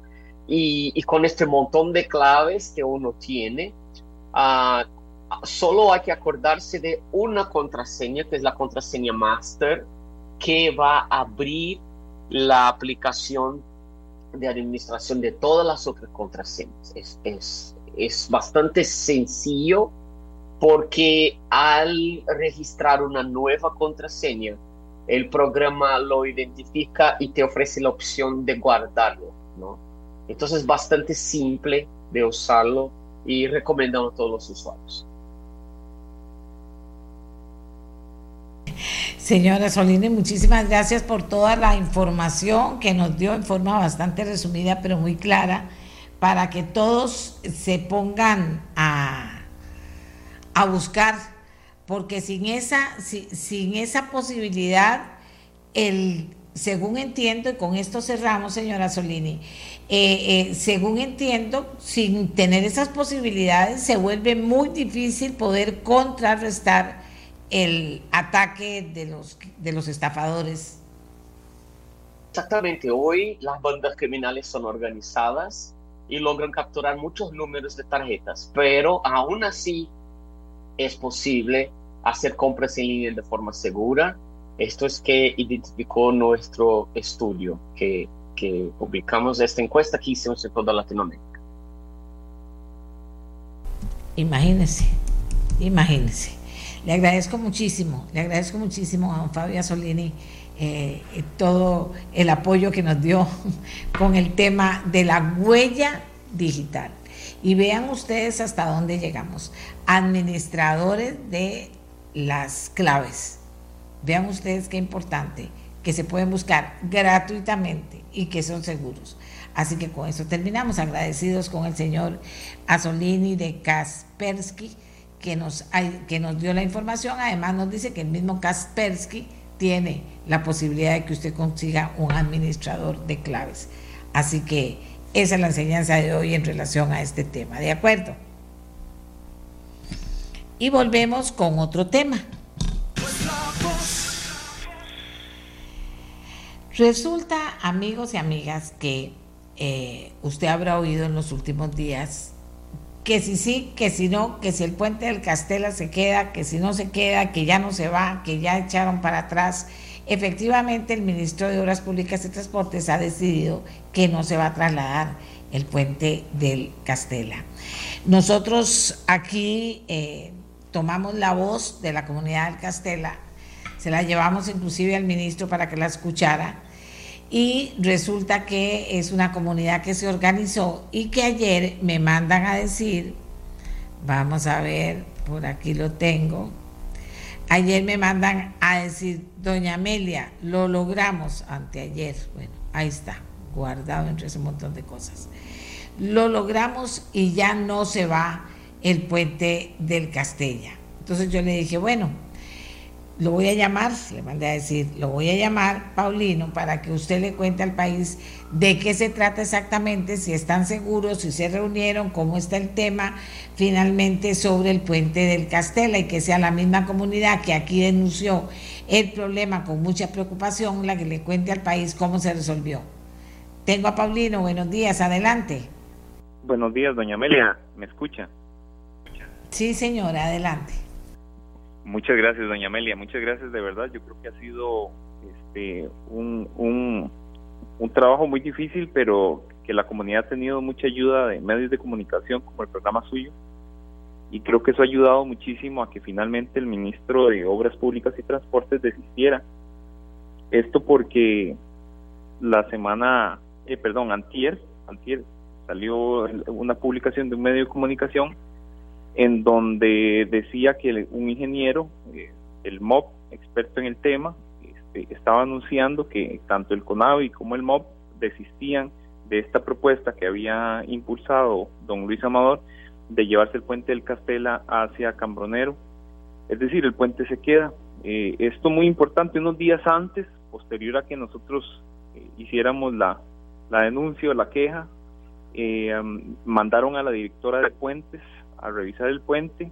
Bueno, no sabemos si lo revisó presencialmente, pero lo que sí sabemos es que dijo que el puente tenía una vida útil de 50 años y que ya le quedaban 7 años. Me imagino yo ese cálculo de, no sé si lo hizo de nada más revisando el expediente del puente, pero imagínese lo mal que estaba ese puente que lo que supuestamente le quedaban de vida útil eran 7 años. Nosotros no nos reunimos con el MOB, honestamente, lo que hemos visto, porque no, no, ellos no se han acercado a la comunidad, pero lo que hemos visto han sido por medios de comunicación. Eh, muy importante también reconocer la labor de varios grupos, digamos, el Consejo Municipal de Heredia y el Consejo Municipal de Belén también se unió en apoyo. Ambos consejos municipales se, manifestaron contra esta propuesta. La misma Asociación de Desarrollo de Barrial este, se manifestó y se pronunció en contra. Eh, dos diputados, eh, el de Frente Amplio Jonathan Acuña y la Delegación Nacional Katia Rivera, ambos también apoyaron, eh, ambos de Heredia, por cierto, apoyaron esta, esta, esta lucha. Y bueno, decir que este, la comunidad está muy agradecida eh, con todas estas eh, fuerzas que se, que se sumaron para, para decirle al MOB y, hacerle ver que estaba cometiendo un grave error, gravísimo error, desde todos los aspectos. Desde el punto de vista peatonal ya habíamos dicho por qué, desde el punto de vista de colapso vial también habíamos dicho por qué, y ahora también desde el punto de vista técnico porque quedó demostrado que el puente ya estaba, el puente que iban a dejar de concreto de un carril para tránsito de vehículos y camiones pesados que pasan por ahí, pues definitivamente estaba cerca, está cerca de, de, su, terminar su vida útil y por ahora lo mejor que se puede hacer es dejarlo solamente para peatones no para vehículos y menos para camiones pesados que pasan por ahí. Entonces, eh, eh, desde el punto de vista peatonal, vial y técnico, no era viable esa propuesta. Obviamente, como comunidad, reconocemos que hay una necesidad en Cambronero y sabemos del abandono que tiene el MOB en esa zona y en un montón de zonas, porque en la misma comunidad de Ulloa, del distrito de Ulloa, que está Barrial, Aurora, Lagunilla, entendemos muy bien ese abandono porque son muchos años, doña Amelia, de abandono de este, de este, de esta población en materia vial.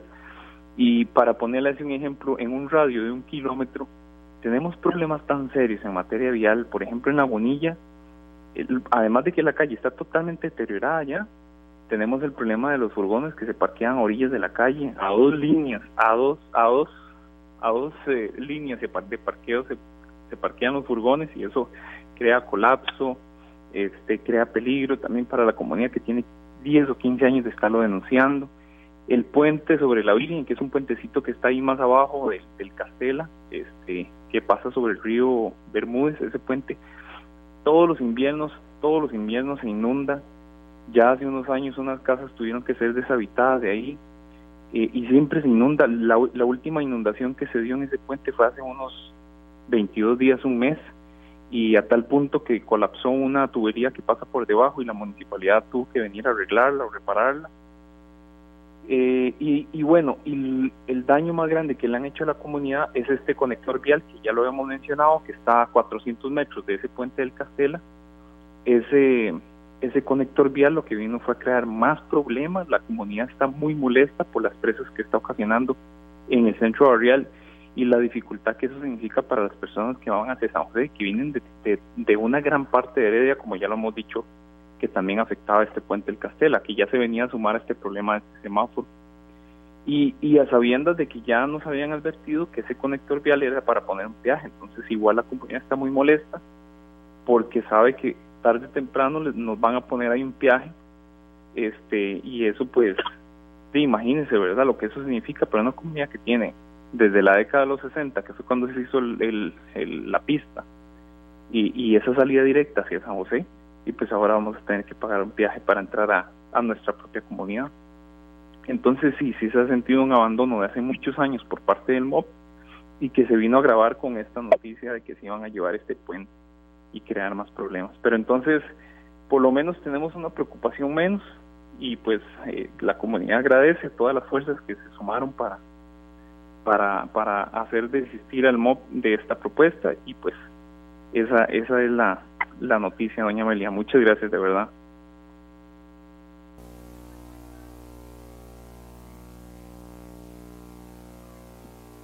Eh, mientras que estoy hablando con usted, estoy eh, comunicándome con prensa de Conavi para ver si alguien en Conavi, porque ya hablé con prensa del Ministerio de Obras Públicas y Transportes, que esa periodista es buenísima, pero no ha podido conseguirme el ministro para que el ministro explique por qué tomaron esa decisión, ¿verdad? O sea, eh, por eso es que yo me atrasé hasta el día de hoy en dar esta información, porque no entiendo por qué no tenemos una justificación de ellos así bastante clara. Eh, entonces ahora estoy contactando a Adriana Castillo de Prensa del CONAVI para que por favor nos consiga a alguien autorizado del CONAVI para que le pueda decir a los costarricenses, casi ya no nos queda tiempo, pero por qué toman esa decisión y finalmente eh, una decisión también que los lleva a a los vecinos hacer una larga lista de todos los problemas que se viven en esa zona, que son problemas serios, que no es cualquier cosa y que tienen que ver con el Ministerio de Obras Públicas y Transportes y las decisiones que tomen para facilitar el tráfico por esa zona, inclusive con los puentes como están. Pero aquí lo importante es que sea la voz autorizada del CONAVI o el ministro el que diga, sí, no lo vamos a hacer por esto, esto y esto y esto. ¿verdad? Aunque yo sé que medios lo han dicho, yo tengo inclusive eh, material del tema, pero no es eso lo que pretendo. Pretendo que las autoridades, ya sea del MOP o de CONAVI, le digan inclusive a los vecinos, porque ellos dicen, nosotros nos enteramos por la prensa. O sea, entonces, eh, eh, ¿dónde está ese comunicado oficial que se hace sobre el tema y las razones también para ello, ¿verdad? Entonces, eh, en esas estado mientras que escuchaba a Paulino referirse al tema.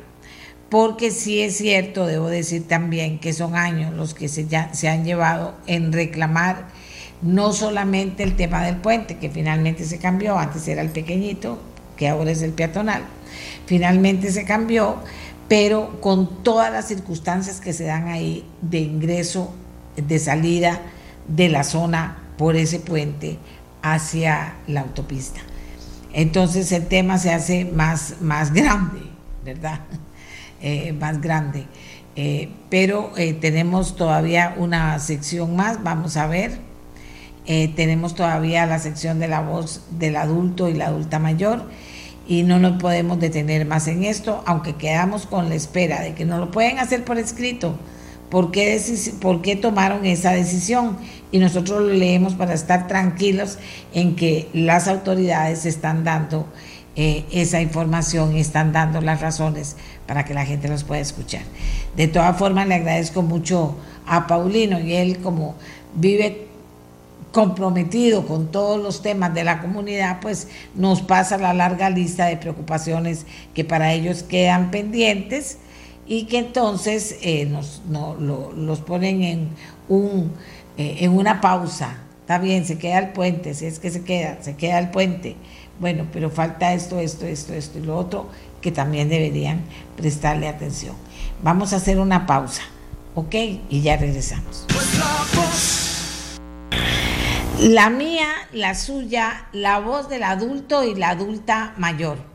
Esa es esta sección que hemos tenido fija durante todo el mes de octubre para llevar a ustedes diversas voces que hablen de, primero de ellos, de las personas invitadas, cómo se siente como adulta o adulto mayor y que nos cuenten. Y luego volvemos en otra vuelta. ¿Cómo ven ustedes, las personas invitadas, cómo ven ustedes, las personas invitadas, que eh, la sociedad costarricense ve al adulto mayor. Entonces hoy tenemos a dos personas, al empresario Marco Vinicio Ruiz y a la doctora Lisbeth Quesada, para que cada uno de ellos desde su tercera edad le cuenten eh, cómo ven en usted la tercera edad, cómo la recibe y qué pasa con esa tercera edad en su vida. Y después seguimos con las otras preguntas. Así que voy a empezar con la doctora Lisbeth Quesada. Adelante, Lisbeth. Saludo también a don Marco Vinicio. Ahorita volvamos con usted. Adelante, Lisbeth. Cuéntenos. Muy, buenos días. Muchas gracias, Amelia, por tener este espacio para los adultos mayores. Muy importante.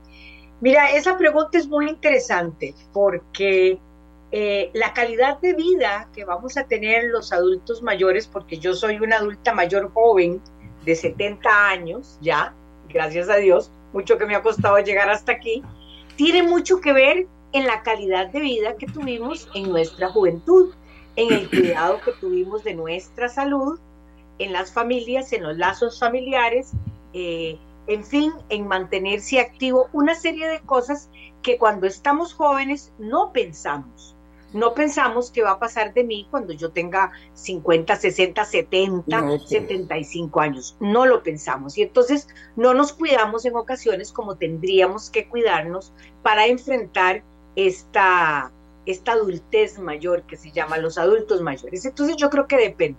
Fundamental mantenerse activo, mantenerse activo en una gran cantidad de intereses y de proyectos. Hablan los expertos, Amelia, de que son fundamentales las relaciones familiares. Cuando las personas aún en juventud son abandonadas afectivamente, físicamente por sus seres queridos, eh, ahí va a haber trastornos, las enfermedades, la depresión e inclusive las personas se mueren más rápido. Esto también sucede igual en la tercera edad, en el adultez mayor. Si una persona que ha estado acostumbrada a ser el eje de su familia, a ser proveedor, a esto, luego los hijos se casan, se van y lentamente van abandonando física y emocional y socialmente al adulto mayor, este adulto mayor se va metiendo, ensimismando, se va deprimiendo y en algún momento cualquier pequeña infección, cualquier cosa da al traste con su salud. Entonces es importante para el adulto mayor mantenerse activo, mantener sus relaciones sociales, tener proyectos, hacer cosas que le den sentido eh, a la vida y no tener, no vivir, no experimentar el abandono emocional y afectivo de sus seres queridos, que es fundamental. Elizabeth, entonces, hoy, a los 70 años, Bueno, Lisbeth hoy a los 70 años es presidenta del hogar, del Benemérito Hogar, Asociación Carlos María Ulloa, a donde hemos hecho cambios extraordinarios para la calidad de vida de los adultos mayores. Eh, eso me llevó a ser presidenta de FECRUNAPA, que es la Cruzada Nacional de Protección al Anciano, y nosotros aglutinamos más de 100 hogares de larga estancia en educación y protección. Y eso me llevó a tener un puesto en CONAPAN, en la Junta Rectora de las Políticas de Salud de los Adultos Mayores. Siempre sigo trabajando en la Fundación Unidad de Cuidados Paliativos, la atención de los niños en fase terminal y con enfermedades crónicas degenerativas, eh, apoyando a la clínica del Hospital Nacional de Niños que yo fundé hace más de 30 años. Y ahora, como un proyecto nuevo, estoy ofreciendo mi nombre para la presidencia del Colegio de Médicos. Es importante porque en esta única oportunidad histórica solamente hay tres mujeres que están ofreciendo su nombre. O sea que en esta oportunidad el Colegio de Médicos por primera vez en la historia va a tener una mujer presidente. Y si los colegas reconocen o favorecen eh, este, este pedido, este ofrecimiento de mi nombre a la presidencia, pues podría estar ayudando a los colegas desde la presidencia del Colegio de Médicos, porque tenemos los médicos una gran cantidad de problemas en el país, incluyendo los adultos mayores médicos que les pasa exactamente lo mismo que le pasa a cualquier adulto mayor. Bueno, no se aburre, Lisbeth. Vamos a ver con don Marco Vinicio Ruiz. Don Marco Vinicio, ¿cómo se ve, cómo se siente usted ah, como adulto mayor? Bueno, primero que todo, un saludo muy cordial para doña Lisbeth, que en el pasado tuvimos siempre mucho diálogo, ¿verdad, Lisbeth? En muchas cosas. Un gran gusto y siempre reconocer el enorme trabajo que ella hace por los cuidados paliativos y tanta gente que lo necesita. Y por supuesto, doña Amelia, felicitarla porque estos temas, eh, yo he escuchado algunas de las otras intervenciones, son muy importantes y lo estoy sintiendo en carne propia. Mire, yo me siento muy bien, doña Amelia. Creo que me ha tomado eh, la adultez mayor preparado. Eso es algo que yo tengo que, insistir con la gente. Esto no debe llegar por sorpresa. Es decir, tiene uno toda la vida o muchos años para prepararse. Entonces, eh, yo he tenido una vida muy activa en muchas áreas, ¿verdad? El área empresarial, el área política, el área familiar, he servido a, gobiernos y, he desarrollado una labor enorme en organizaciones gremiales, en labor internacional, y uno debe reconocer que la adultez mayor tiene uno que bajar el ritmo. No significa, al igual que, lo menciona Lisbeth, eh, retirarse no, no significa no hacer nada. Es sencillamente reconocer que hay cosas que es mejor que gente nueva, que gente mejor preparada, con todo el entusiasmo, eh, las asuman, preparar las, las transiciones en las labores de uno y asumir uno el rol que asumían los abuelos de uno en el pasado. El rol de estar disponible, de apoyar los hijos. Yo tengo por suerte tres hijos y una esposa muy, muy feliz y tengo tres nietas y con ellos pues tengo una relación muy linda y yo creo, quiero ser un abuelo presente, un hijo, un papá presente en, en la época tan difícil. Y en lo personal, pues es el momento idóneo para hacer las cosas que a uno siempre le han gustado. Es decir, yo lo primero que hice era reconocer que había abandonado mucho el ejercicio, que había abandonado mucho la actividad y consultando con mis médicos, con amigos, me dicen que eso es lo peor cuando uno entra en, la adultez mayor. Hay que prepararse, fortalecer los huesos, hacer ejercicio. Y me puse como meta algo que nunca me hubiera imaginado. A los 65 años subí el chirripó. Sí, me costó un año de preparación, un año entero, dificilísimo. Fue una gesta para mí algo inolvidable y algo que me dijo, aquí viene la nueva vida. Y eso es fundamental. Y luego, pues, en este tiempo, eh, sigo siempre creando, considero al igual que lo mencionó Lisbeth, uno está muy activo mentalmente. Eh, yo recuerdo cuando yo vivía en China, yo vivía mucho, veía mucho en los parques a los adultos mayores jugando con un juego Mahjong que es parecido al dominó. Y, y, lo hice algunas veces para entender un juego muy mental. Y después me enteré que China era de los países que tenía menos incidencia en el tema de Alzheimer. Y mucho se debe a que los adultos tienen conciencia que tienen que ejercitar la mente. Y creo que la creatividad es fundamental y, estoy desarrollando una serie de actividades novedosas. Esto que usted ve atrás es una foto que yo tomé en un lugar precioso que muy poca gente en Costa Rica conoce, que se llama el Humedal de Palo Verde, que es una de las áreas más lindas pegada al río Tempisque, abajo de Bagaces, donde hay aves, donde hay un cielo espectacular para las fotos nocturnas, es decir, y, ando mucho en los parques nacionales y trato de colaborar en todo lo que pueda en eso. Bueno, no se aburre tampoco, Marco Vinicio. Ven ustedes, qué bonito. Y, son personas de retos también, nuestros dos invitados de hoy. Ahora, así ven ustedes las cosas. Lisbeth, ¿cómo cree usted que el costarricense que el costarricense ve al adulto mayor en este momento y a la adulta mayor? Yo creo que eh, esa visión eh, está relacionada dependiendo del nivel cultural que usted tenga, el sector de población a la que usted pertenezca y eh, el ambiente donde usted eventualmente se pueda mover.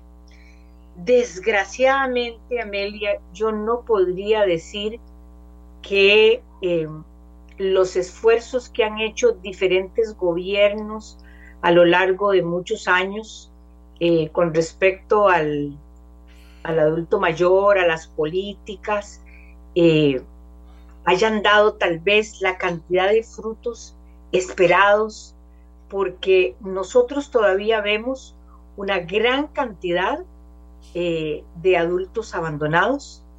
La seguridad social tiene todos los días, todos los días, en todos los hospitales, que estar buscando a dónde se coloca un adulto mayor, un señor que entró por una infección urinaria, por una infección en los pulmones, porque tuvo COVID, por cualquier razón, su familia da datos eh, incorrectos.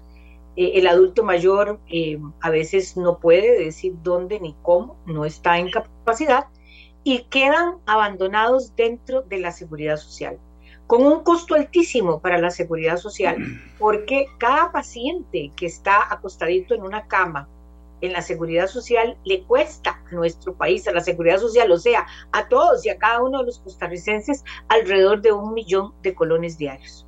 Se resuelve el problema del adulto mayor en términos de salud y no tiene, no tiene para dónde irse y no sabe dónde irse, no recuerda quién es su familia, las direcciones están equivocadas y hay adultos mayores que han permanecido hasta dos y tres meses en una cama de la seguridad social no teniendo que estar ahí porque la seguridad social no los puede poner en hacer en la calle.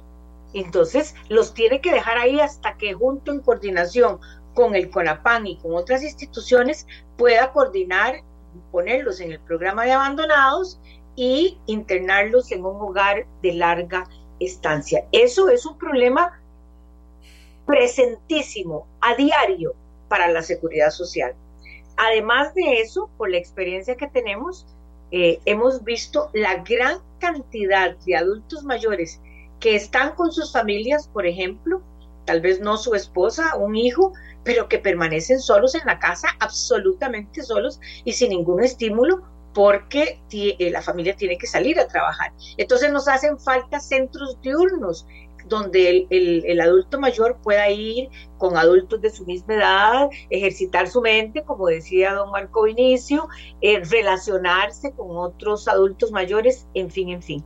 Pareciera ser que a pesar de que hemos invertido como país muchísimo en lo que tiene que ver en la atención de los adultos mayores, la oferta sigue siendo limitada y la demanda sigue siendo muy, muy, muy grande para esto y la conciencia que tienen los jóvenes con respecto a los adultos mayores, yo diría mi impresión general, en términos generales, es que están como robando oxígeno. Es que ya, mm, eh, de ella ya tiene derecho a morirse, de ella está muy viejito.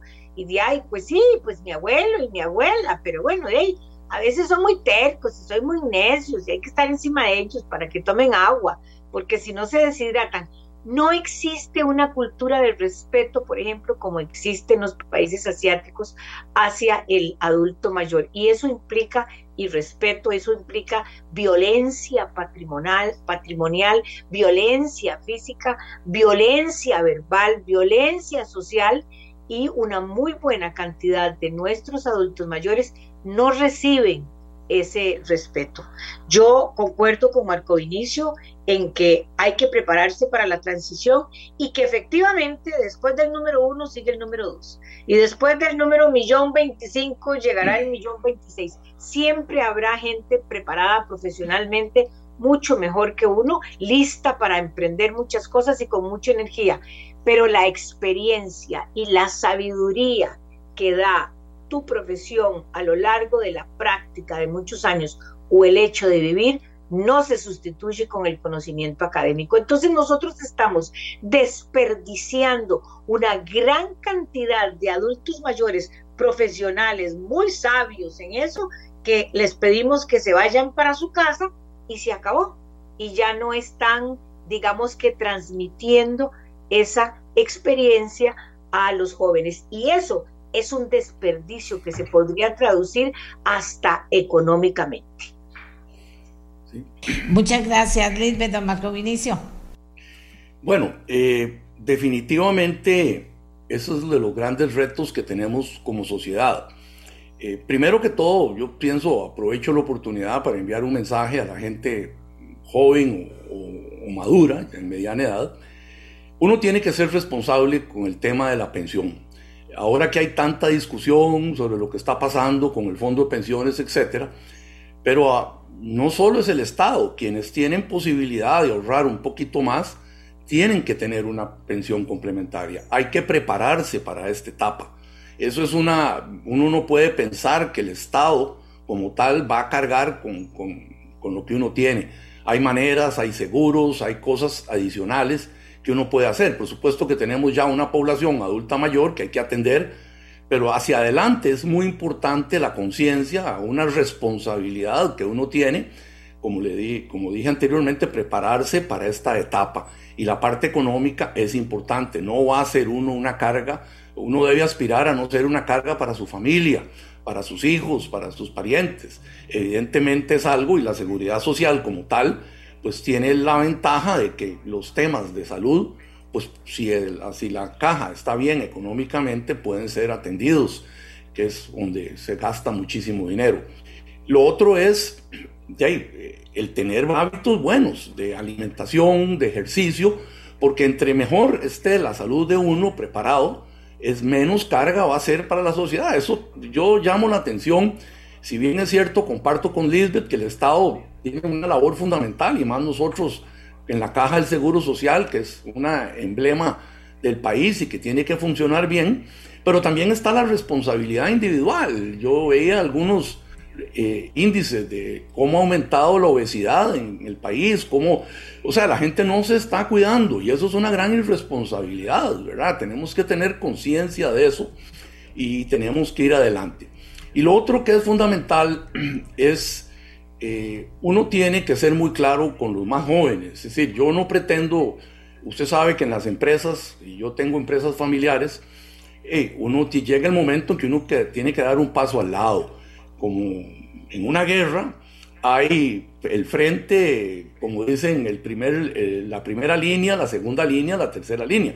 No es que uno debe irse, uno está ahí en segunda línea. Hay otros que tienen que asumir esa primera línea. Eso igual en la política, en las organizaciones empresariales. Yo a veces tengo colegas, los veo en primera línea y le digo, mira, me preocupa porque no, le estás quitando el campo a una persona más joven y te vas a morir un día de estos, ¿verdad? Entonces es mejor hacerse un lado y más bien ayudar a hacer esa transición. Yo creo que ese tema de la transición en una empresa, en, en un partido político, como estamos viendo ahorita, eh, una discusión muy fuerte en liberación por esos temas, eh, por dar un ejemplo, y en otros partidos, que algunos dicen que son las mismas caras, que son los mismos de siempre. Bueno, es que esta gente no ha querido eh, eh, hacerse un lado y no es irse, es ayudar a que jóvenes y gente mejor preparada asuma eso. Entonces, ese es el compromiso. Una autorresponsabilidad de cuidarse uno, de prepararse como debe ser y luego eh, ayudar a que las personas eh, más preparadas o con mejores condiciones asuman esas posiciones de privilegio y eso es fundamental. Eh, yo quería decir algo, doña Amelia, si se puede. Nos quedan un par de minutos para cada uno, adelante. Gracias. yo concuerdo completamente con Marco Inicio en que uno debe prepararse, pero uno puede prepararse y tener conciencia de que tiene que prepararse cuando, por ejemplo, yo tuve oportunidad de ir a un colegio privado porque mis padres se esforzaron y soy bilingüe. Tuve oportunidad de prepararme porque estudié medicina y la Universidad de Costa Rica me dio esa carrera y otras más. O sea, dependiendo del el estrato social y el ingreso económico que usted tiene, usted puede prepararse. Pero cuando usted tiene familias en pobreza y que eso ha ido aumentando año con año en este país y usted toda la vida se dedicó a vivir en, no sé, en la 15 de septiembre o en Rincón Grande de Pavas, no tuvo acceso a la educación, la sacaron, no la mandaron a la escuela, se casó, tuvo cuatro, cinco hijos, su esposo ya se murió, que fue el que...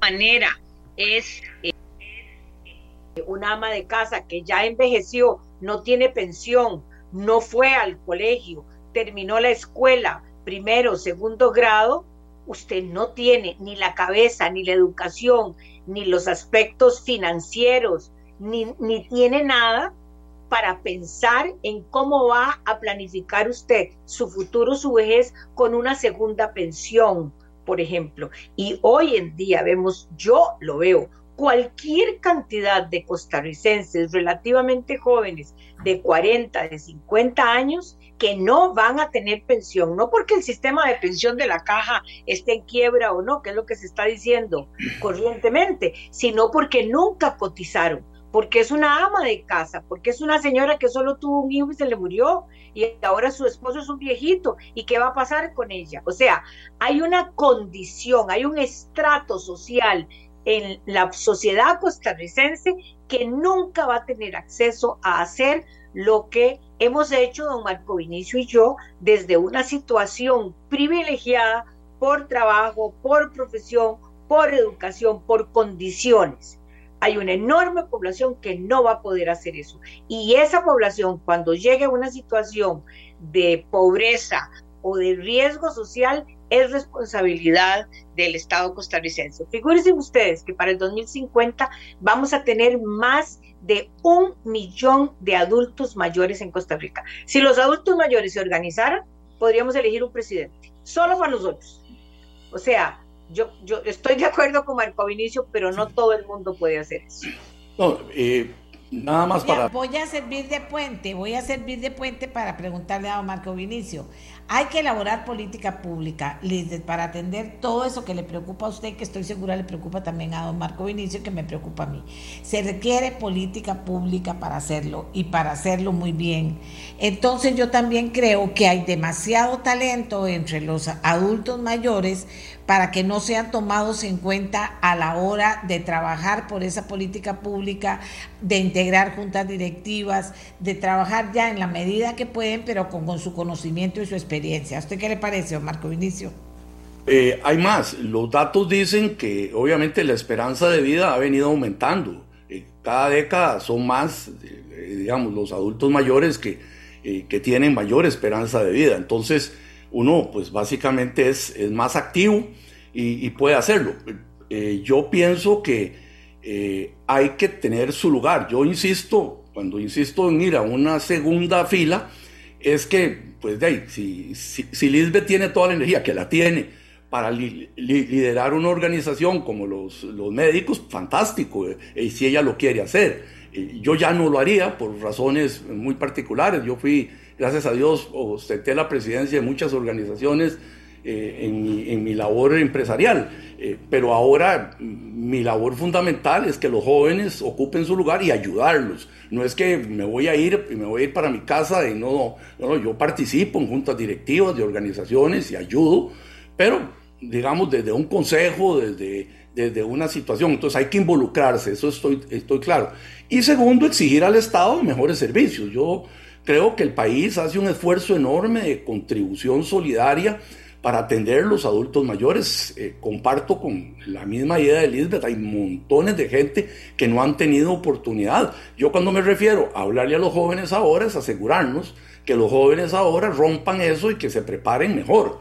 Que, pero los que ya son adultos mayores y no se prepararon, hay que ayudarles y para eso está la caja del seguro, para eso están los fondos de pensiones, para eso está la solidaridad y, efectivamente es fundamental eh, que nos involucremos en eso y que exijamos a las autoridades, a quienes administran el país, eh, que, busquen una excelencia en esos servicios. Yo no tengo la menor duda la labor del Estado ayudando a los más necesitados y eso es fundamental y tienen que hacerlo bien.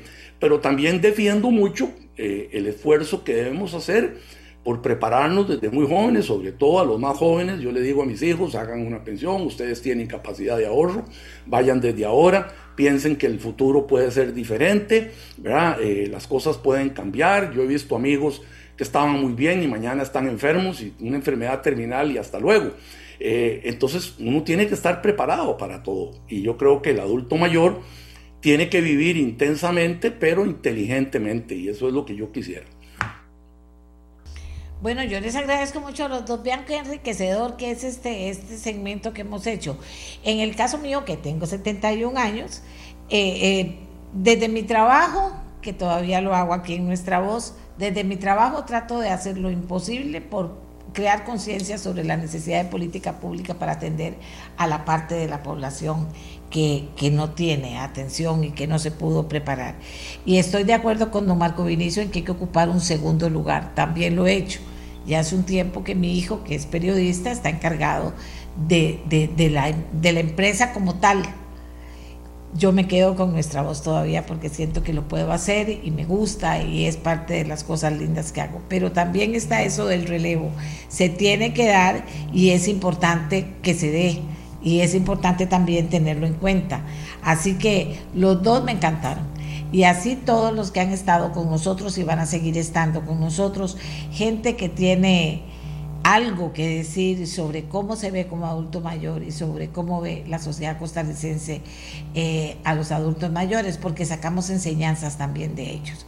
Así que yo le agradezco profundamente a, tanto a Lisbeth como a Marco Vinicio que hayan participado. Mañana tendremos dos más, siempre tratando de buscar mujeres que estén también aquí en primera fila, porque ya se nos ha dicho que esta es la generación en que muchísimas mujeres, ¿verdad? Eh, eh, están desde puestos, eh, estuvieron en puestos de poder, tienen sus profesiones, han hecho mucho. Entonces, toda esa generación fuerte que viene ahí también quiero que la oigan, porque hay una que está como lindo desde primera fila buscando retos. Hay otra que que está en el proceso de transición en su empresa. Hay otra que todavía está trabajando un ratito, medio tiempo, y otro rato está en la casa. Y hay mucha que está viviendo la vida con mucha alegría, pero también hay mucha gente de la tercera edad que no se preparó porque no tuvo las oportunidades y que hay que pensar en ellos para que tengan también buena calidad de vida y que finalmente eh, disfrutemos la vida y seamos felices que de eso se trata. Estoy segura que de lo que oí de Lisbeth y de Marco Vinicio, ellos están felices eh, realizando todavía lo que quieren hacer en este momento de su vida como adultos y adultas mayores. Hacemos la pausa y nos vamos hasta mañana.